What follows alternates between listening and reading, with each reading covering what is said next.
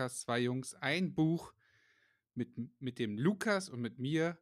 Und heute besprechen wir das Buch Ikigai, Gesund und glücklich 100 werden von Hector Gracia und Frances Mirales oder Miral. Autorennamen sind Ja. immer ein bisschen schwierig. Ich bin mir da nicht sicher. Ich sag erstmal Hallo Lukas. Und Hi Daniel.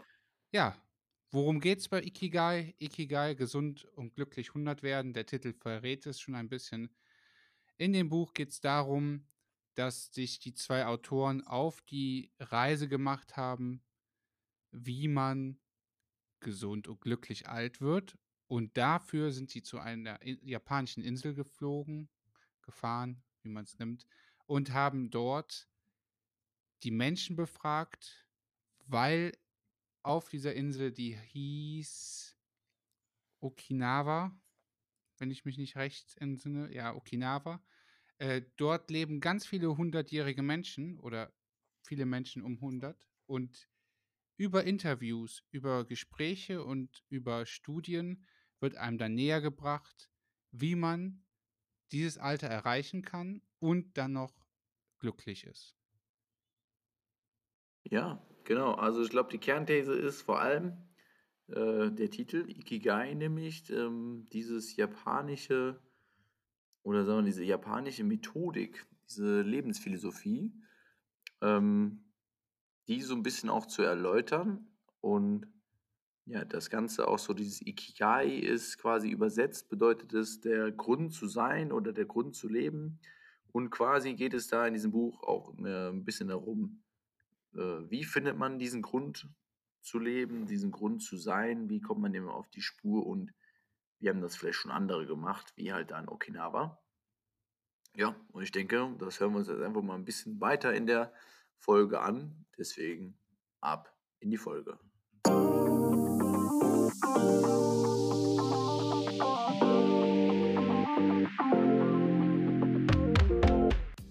So, mein lieber Daniel, da sind wir wieder zurück und jetzt geht es in dem Kernteil unserer Folge so ein bisschen mehr um das, was wir gehört haben, aber vor allem auch so, was unsere Eindrücke sind, Erfahrungen.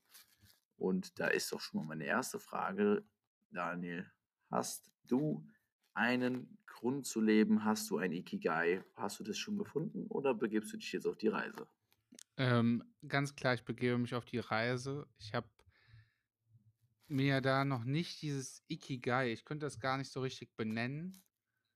Ich glaube, diese Klassiker, ne? Also einfach, man, man sollte einfach glücklich sein. Das ist halt so mein Ikigai. Aber ich denke mir, ich müsste das halt schon viel, viel genauer benennen können, als einfach nur glücklich zu sein. Hast du denn dein Ikigai schon gefunden? Mm, Also so ein bisschen habe ich aus dem Buch, kann ich ja schon mal vorwegnehmen, mitgenommen oder das äh, so verstanden, dass ich glaube, dass das Ikigai an sich natürlich auch irgendwo diese lebenslange Reise ist und dass einfach nur die Philosophie dahinter steckt, dass man bis zum Ende der Tage ein glückliches Leben äh, haben möchte und dafür halt diese verschiedenen Methoden macht und auch sich die verschiedenen Fragen stellt. Das ist so ein bisschen, glaube ich, äh, oder so habe ich es verstanden als die Ikigai-Philosophie. Natürlich, man sagt immer so, was ist so dein, dein Ikigai, was ist so deine Philosophie, weil man natürlich auch irgendwo was Greifbares haben möchte oder sich äh, wünscht, dass man was findet, das einem natürlich auf die Sprünge hilft, dieses glückliche Leben zu führen. Ja, aber da bin ich voll mit dir, äh, das Ganze nochmal so ein bisschen zu suchen und da auf die Reise zu gehen, da bin ich voll mit dabei. Also das hat mich schon ein bisschen gecatcht, diese Lebensphilosophie. Ähm, fand ich ganz interessant. Wollen wir aber doch mal ein bisschen die Hörer mitnehmen und auch mal so ein bisschen uns einfach gemeinsam die Fragen stellen, wie wir denn zu unserem Ikigai kommen, was es so für Methoden gibt und vielleicht reden wir auch so ein bisschen was über das, was im Buch auch so gesprochen wurde. Ich glaube, im Buch, ganz klassisch kann man von weg sagen, da wurde der Ansatz verfolgt. Die Autoren sind, hast du ja schon vorne äh, im Pitch gesagt, die Autoren sind ja auf die Insel Okinawa gereist, weil dort so viele Leute sind, die so, so alt geworden sind. Und haben halt gefragt, was die Leute gemacht haben, dass sie so alt sind und ob sie glücklich im Alter sind und was sie dann gemacht haben, damit sie glücklich im Alter sind. Richtig? Genau. Und Ja. über diese Gespräche mit diesen Leuten wurde deren Ikigai erfragt und natürlich, äh, viele Faktoren einfach rausgefunden, was diese also, was machen diese Menschen anders als Menschen, die nicht so alt werden? Und das wurde natürlich jetzt hier in dem Buch auch 'n bisschen aufgedröselt in verschiedene, ich sage mal, Kernthemen. Und ich weiß nicht, soll ich jetzt erst mal alle Kernthemen so 'n bisschen nennen? Ich denke schon, damit man so 'n bisschen Überblick hat. Also, Ja, reiß mal kurz an. In genau. Kürze liegt die Würze. Ich habe mir einfach mal aufgeschrieben, also, einmal sozusagen immer aktiv bleiben und in Bewegung bleiben. Sich niemals dann also, einhergehend geht das natürlich damit, dass man sich niemals in Rente begebt, so wie die Rente verstanden wird von vielen Leuten, dass man sagt, sein ganzes Leben aktiv bleibt und mit der Rente dann sozusagen einfach nichts mehr tut. Ganz wichtig sind soziale Kontakte pflegen. Dann sich einfach so 'n Optimismus hingeben. Also, sich nicht so viele Sorgen machen und einfach fröhlich sein. Und was auch sehr wichtig ist, sind natürlich die Essgewohnheiten. Da ist diese ich sage mal das Stichwort die Okinawa-Diät, worauf wir gleich noch mal näher genau eingehen könnten. Dann haben wir noch die die so 'n bisschen diese Naturverbundenheit, Spiritualität. Das sind auch noch mal so Punkte, die wichtig sind und sich dem Flow hingeben. Und Ja. damit hat man schon die Kernthemen abgedeckt. Genau, eins haben wir noch. Äh, wenn ich mich nicht verzählt habe, das 10. im Augenblick leben. Dass man sich quasi nicht so viele Gedanken macht über das Vergangene, über die Zukunft, sondern im Hier und Jetzt in dem Augenblick lebt, denn nur da kann man glücklich sein. Richtig? Ich hoffe, wir Richtig. haben nicht noch was vergessen. Wenn nicht, dann werden wir's gleich merken. Ich denke, so 'n paar von den Themen können wir gerne mal anreißen. Du hast eben schon eins genannt, das fand ich nämlich äußerst interessant beim Hören. Ich habe es auch wieder als Hörbuch gehört. Ich habe das es auch als zwar auch Hörbuch als gehört. ich hatte es mir auch als Buch geliehen, muss ich zugeben, aber es war auf Englisch. Hatte ich dann angefangen und, äh, wir sind eh schon im Verzug mit der Folge. Wir hatten beide viel zu tun und es hat irgendwie nicht geklappt von der Zeit her.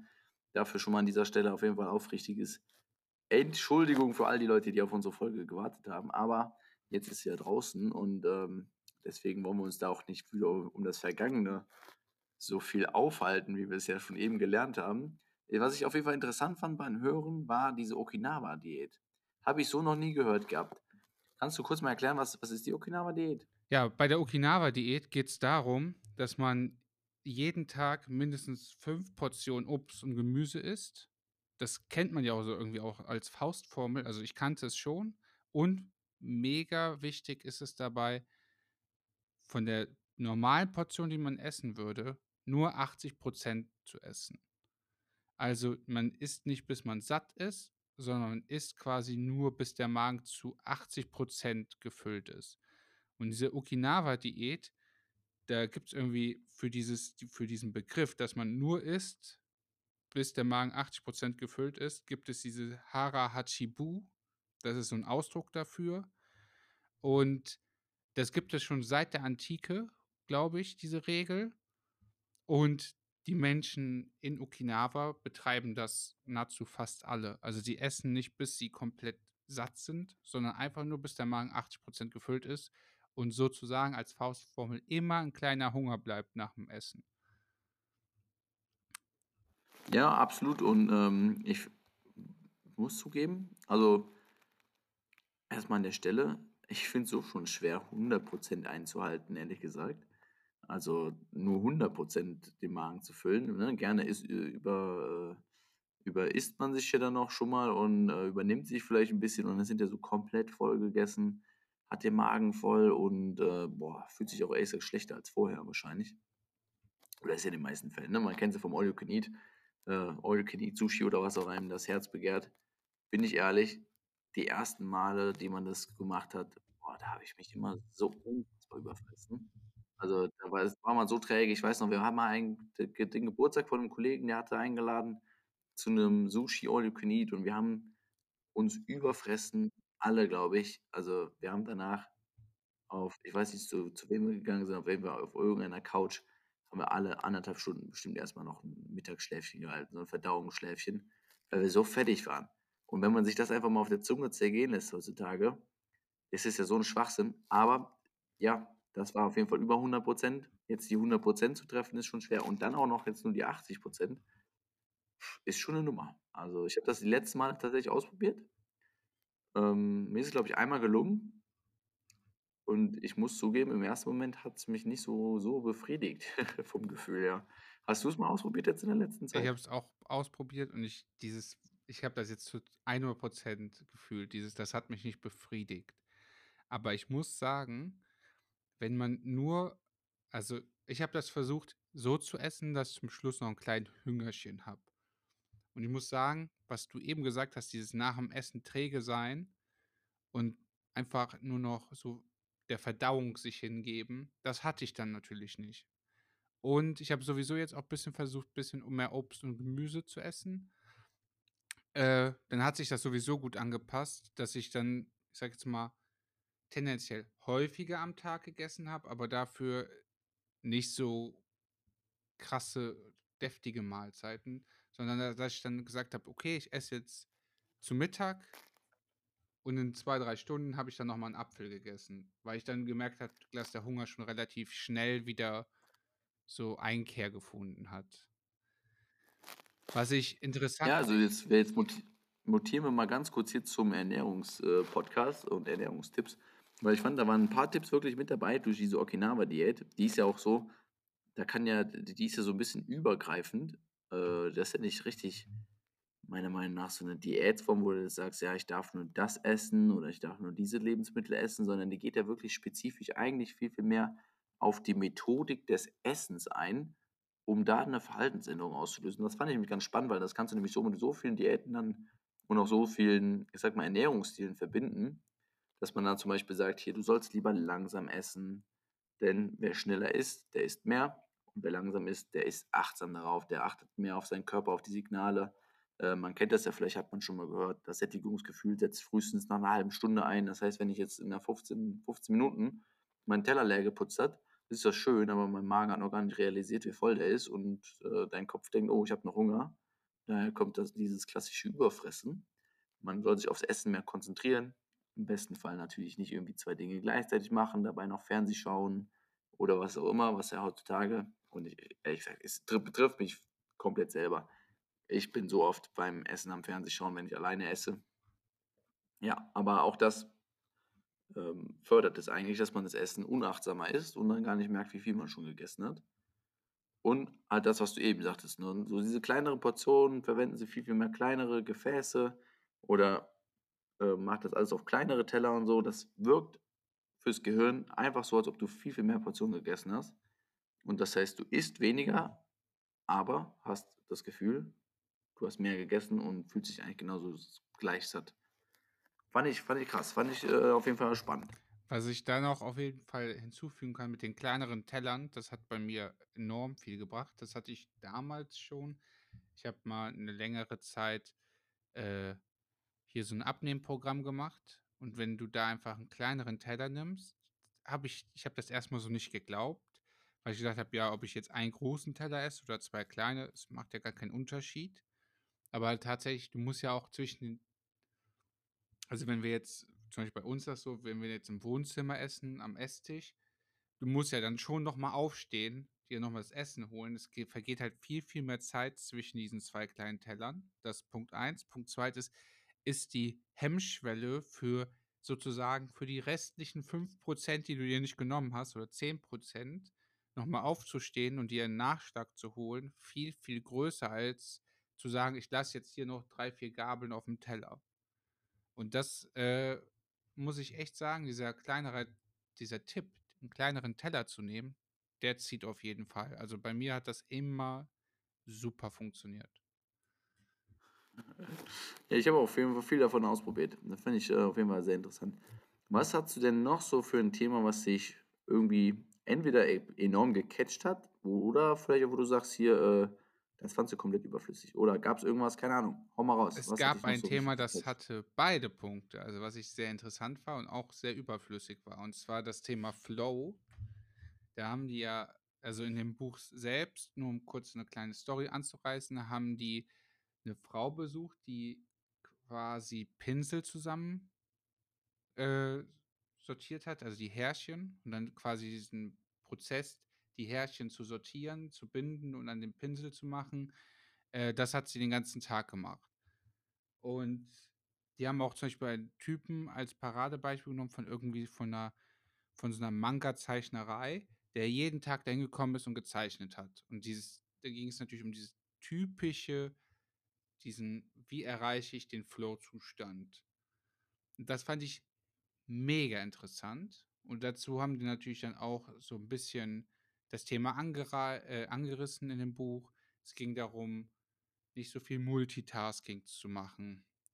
Das hat mich total gecatcht, weil wie das so immer ist, grad im Thema Arbeitsleben, ich habe immer so viel im Kopf, da habe ich sofort, als ich das Buch jetzt gehört hatte, bin ich dann zur Arbeit gekommen, habe 'n bisschen versucht, konzentriert an einer Sache zu arbeiten, hat sofort Früchte getragen, weil ich einfach gemerkt habe, du kommst schneller in diesen Flow-Zustand und du lässt dich nicht so oft ablenken. Und warum das Thema auch unnötig war, vergleiche ich jetzt mal dieses Kapitel des Flows mit dem Buch von, äh, was wir hatten wir Deep Deep Work, hieß das so? Ja, ne? Deep Work, ja.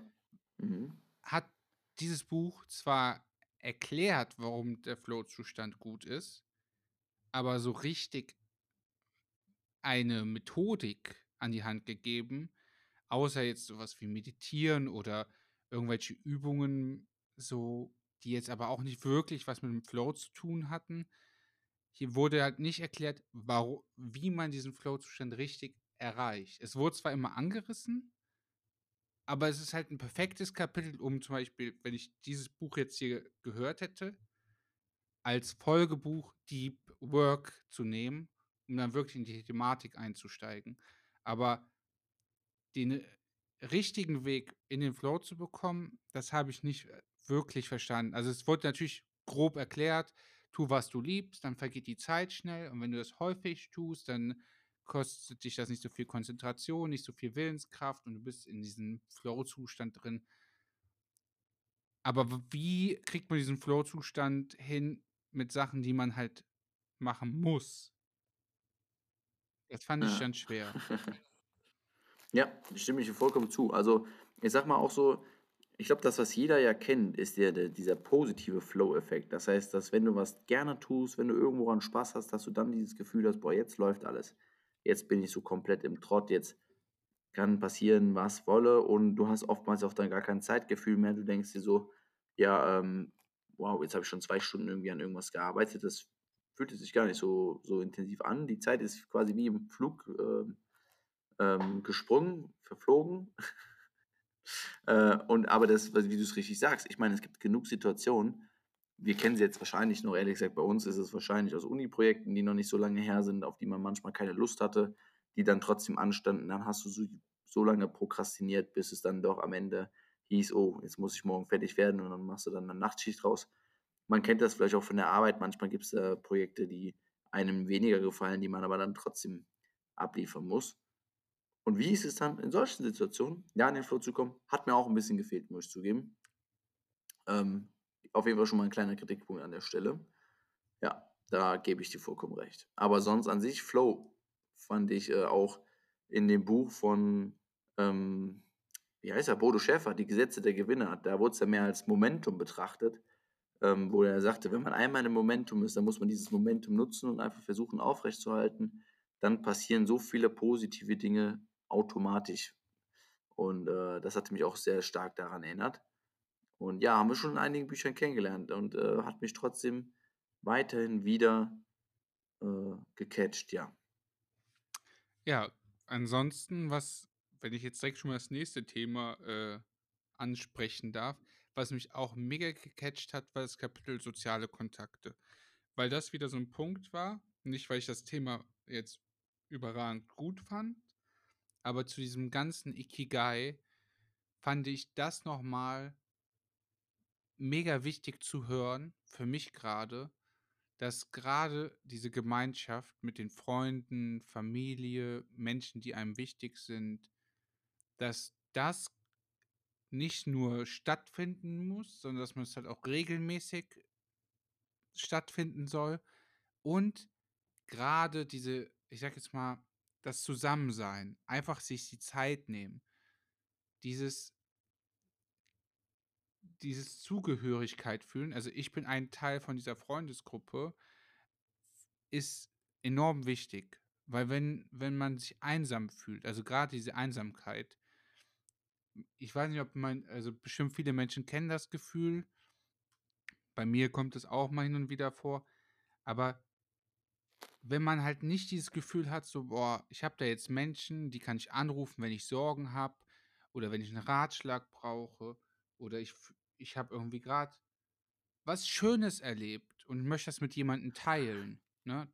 Wenn du dann keinen hast, das ist immer so 'n Kackgefühl und deshalb ist es mega wichtig und das ist so bisschen noch mal das, was ich aus diesem Buch mitgenommen habe, dass grade Freundschaften, die klar, gute Freunde stehen für einen stehen zu einem aber grade die auch zu pflegen, also daran irgendwie daran zu arbeiten, dass man sich öfters trifft, dass man irgendwas zusammen macht, dass man irgendwie Eigeninitiative zeigt in dem Sinne, versuche, die Leute zusammenzubringen und 'ne schöne Zeit zu haben.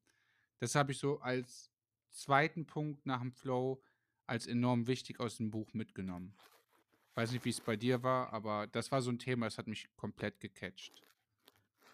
Ich muss zugeben an der Stelle, dass es mir super schwerfällt, ehrlich gesagt, mich auf mehrere also auf auf so die Themen von den 10, ähm, Regeln quasi des Ikigais zu beschränken, weil also, wenn wir sie noch mal kurz zusammenfassen. J sie wurden am Ende auch vom Buch noch mal extrem schön prägnant und bündig zusammengefasst, dass man sagt: „1. finden und verfolgen Sie Ikigai.“ Also, mach dich erst mal auf die Suche, beschäftige dich damit aktiv, sei achtsam und, äh, tu Dinge, die dir guttun, um halt das zu finden, was dein dein dein dein Grund des Daseins ist.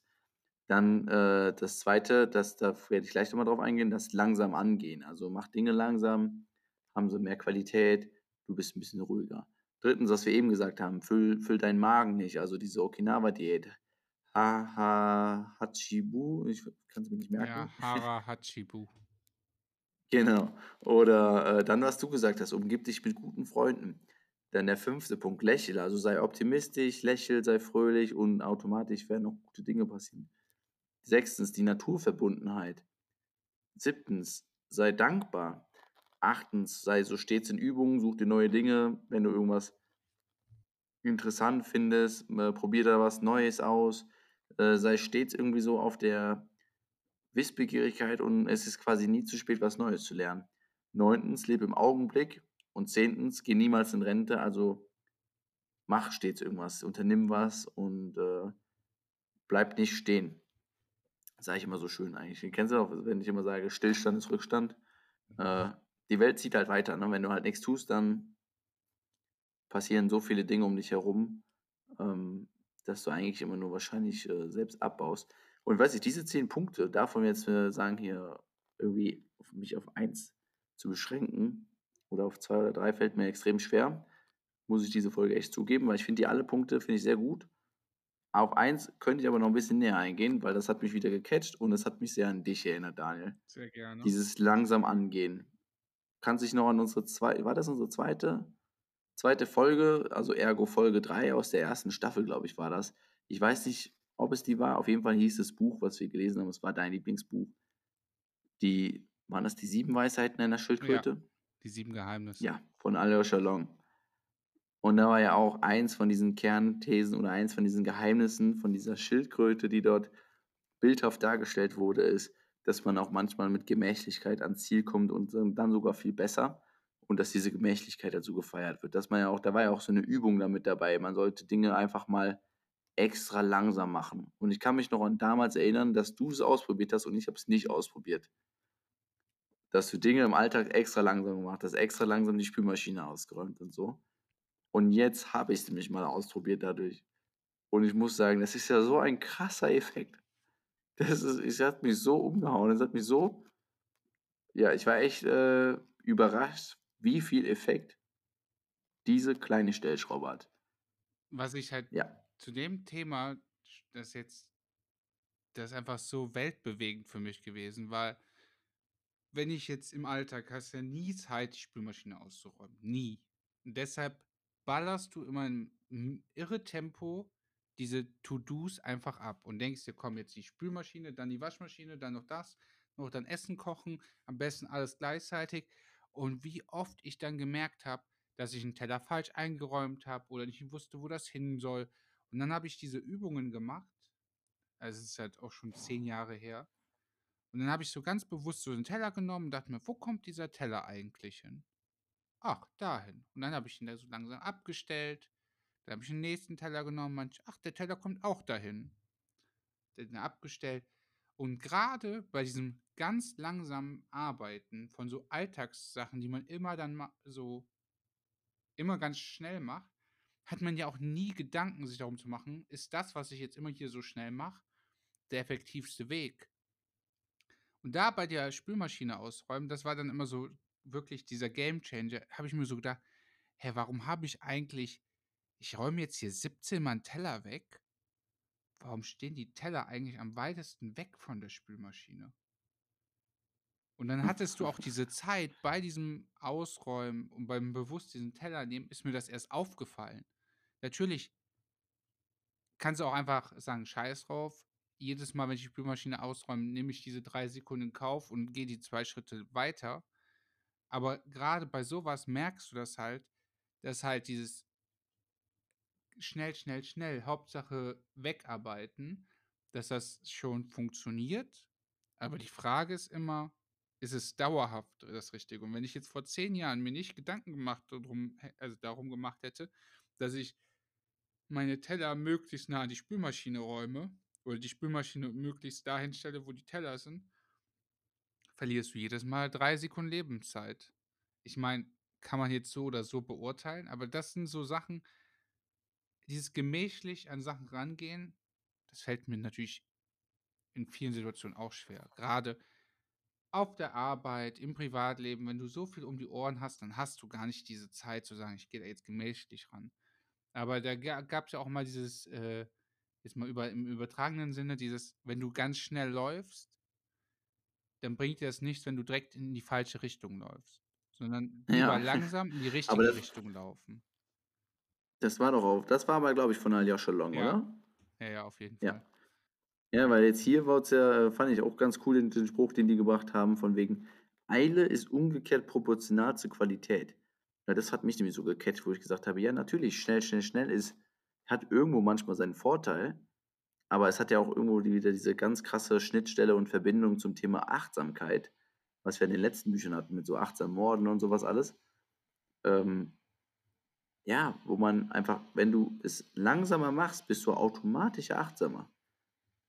Und das, äh genau, das das fand ich auf jeden Fall war 'nen war 'ne sehr einfache Regel, um da so 'n bisschen, äh, der Sache näher zu kommen, um einem quasi diesen Tipp zu geben, ja, auf diese Reise des Ikigais. Ja. So, einen Punkt habe ich noch, der hat mich auch noch gecatcht. Dann dann habe ich meine To-do für heute tatsächlich sogar durch. Einen Punkt habe ich noch, aber das war der ist auch so 'n bisschen indirekt nur gekommen. Und zwar, äh, gab's d da gab's die Regel, die die, äh, aufgestellt haben oder dieses Credo, im Moment zu leben. Also, genieß den Augenblick, denn nur da kannst du glücklich sein, ne? Wir haben wir schon mal irgendwann in einer Folge auch genannt und gehört auch zu einem meiner Lieblingszitate, dass ich weiß nicht, ob es Konfuzius war, aber irgendeiner sagte, ähm: „In der Vergangenheit oder aus der Vergangenheit, da lernst du. In der Zukunft, daran träumst du, aber nur in der Gegenwart, darin kannst du glücklich sein.“ Und, ähm, hat jetzt irgendwie so super da gepasst zu diesem Buch. Da wurde das ja eigentlich eins zu eins genauso wiedergegeben. Äh, ich fand's nur noch zusätzlich interessant, da kamen so 'n paar Geschichten auf. Da haben die hier also, natürlich, das war das mit dem Flow-Zustand, was sie gebracht haben.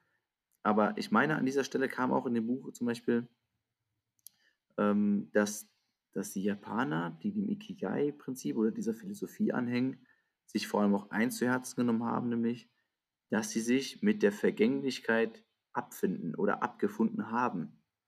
Und deswegen auch teilweise, weißt du, in dieser einen Stadt dieses Monument alle 120 Jahre neu aufbauen. Ja. Hast du das im Kopf? Ja. Ja, das fand ich total interessant, weil dieser Gedanke, da habe ich mir das erste Mal nochmal, das war wieder so ein Moment, da habe ich beim Autofahren gehört und ich dachte so, ey, stimmt. Wir machen uns manchmal so einen Stress, weil wir uns immer wieder überlegen, wir wollen das natürlich dann alles perfekt haben. Ich sage mir jetzt auch gerade, äh, wir, wir in Deutschland sind wir auch ganz natürlich ne, davon geprägt, dass wir irgendwo so einem gewissen Perfekt Grundperfektionismus schon irgendwie alle unterliegen. Es ist alles sehr strukturiert, sehr ordentlich. Ähm, ja, ich zeichne es gerade ehrlich gesagt hier aus Spanien auf. Ich bin gerade beruflich in Spanien und da wird es mir jetzt nämlich nochmal vor Augen geführt. Hier sind viele Dinge, ähm, wo du echt denkst, oh Gott, wie können die das denn machen? Ja, und trotzdem zwei Straßen weiter sind die Leute alle mit einem Lächeln über, im Gesicht auf der Straße am Gehen und du denkst immer, dies interessiert die gar nicht, dass der Bordstein ja nur so halbfertig ist. Weil das funktioniert.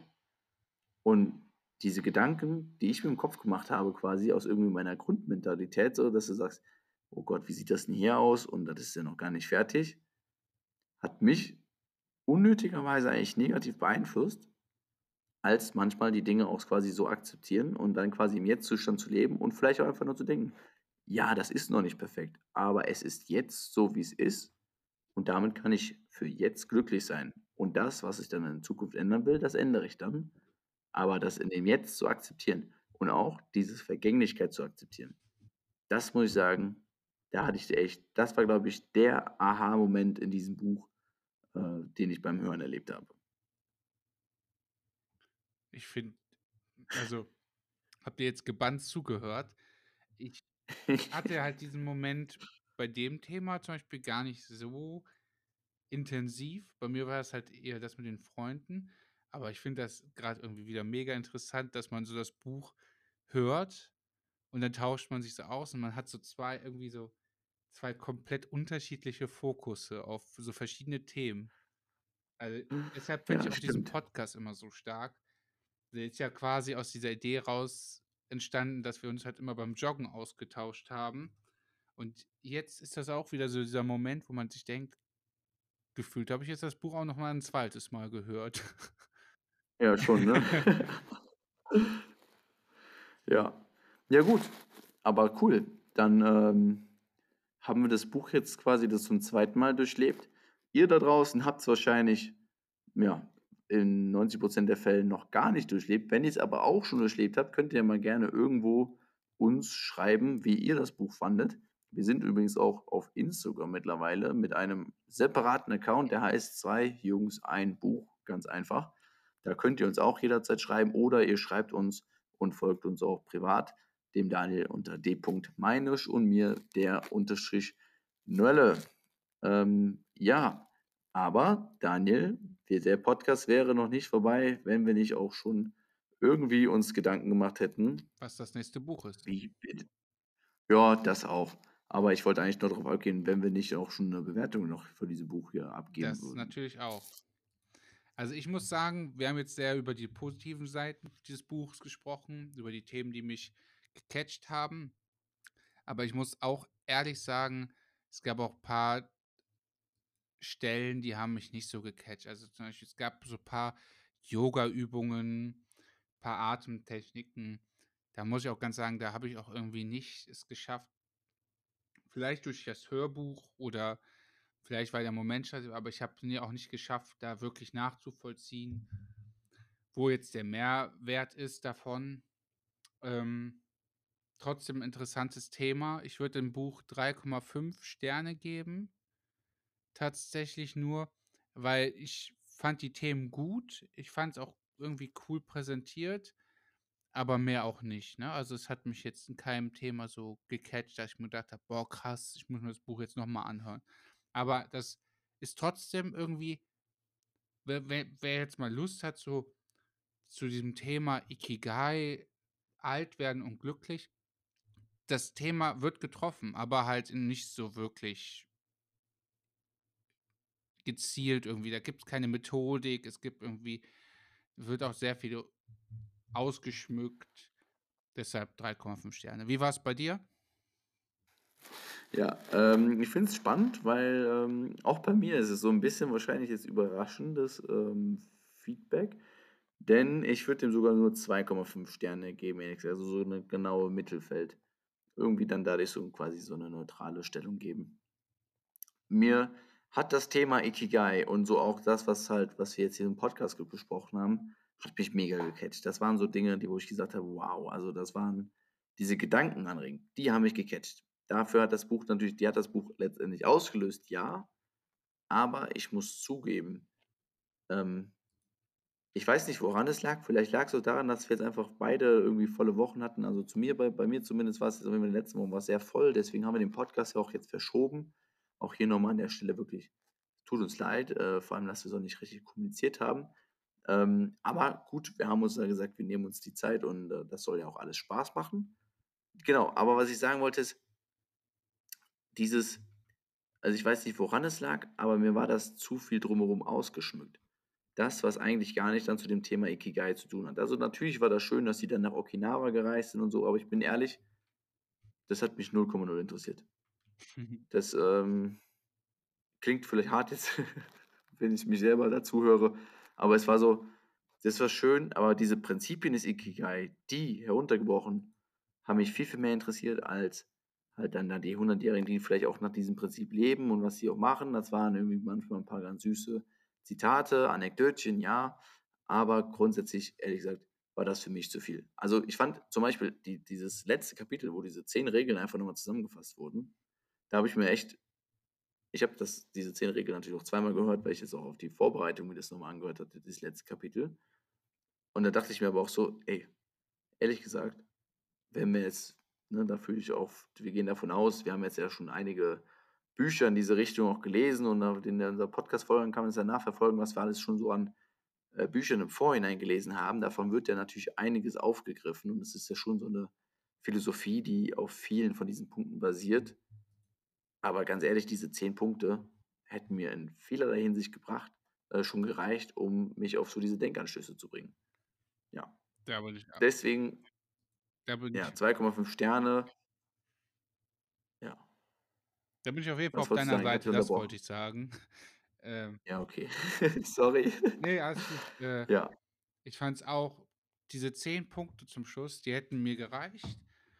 Wobei das Gute bei so 'nem Hörbuch oder bei so 'nem Buch ist, man muss sich halt auch die Zeit nehmen und sich bisschen länger auch durchs Lesen und Hören muss man sich die Zeit mit diesem Thema auseinandersetzen. Ich glaube, hätte ich jetzt die 10 Regeln jetzt in 'nem YouTube-Video gehört, hätte die so dieses typisch, sage mal, Social-Media-Konsum hätte das konsumiert und 3 Minuten später hätte ich's vergessen.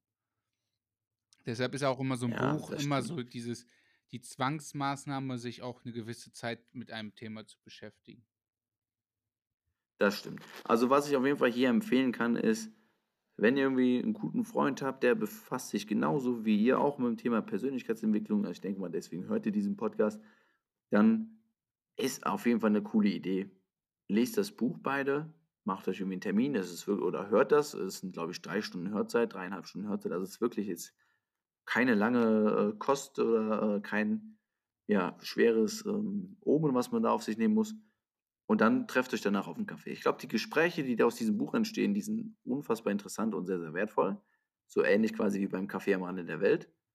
Ähm ja, aber ich glaube, das ist halt so 'n Buch, was halt für viele was halt so zum Gesprächsstoff und zum Gesprächsstoff auch mit sich selber, also in der Gedankenfindung echt, ähm, 'n großen Mehrwert auslösen kann.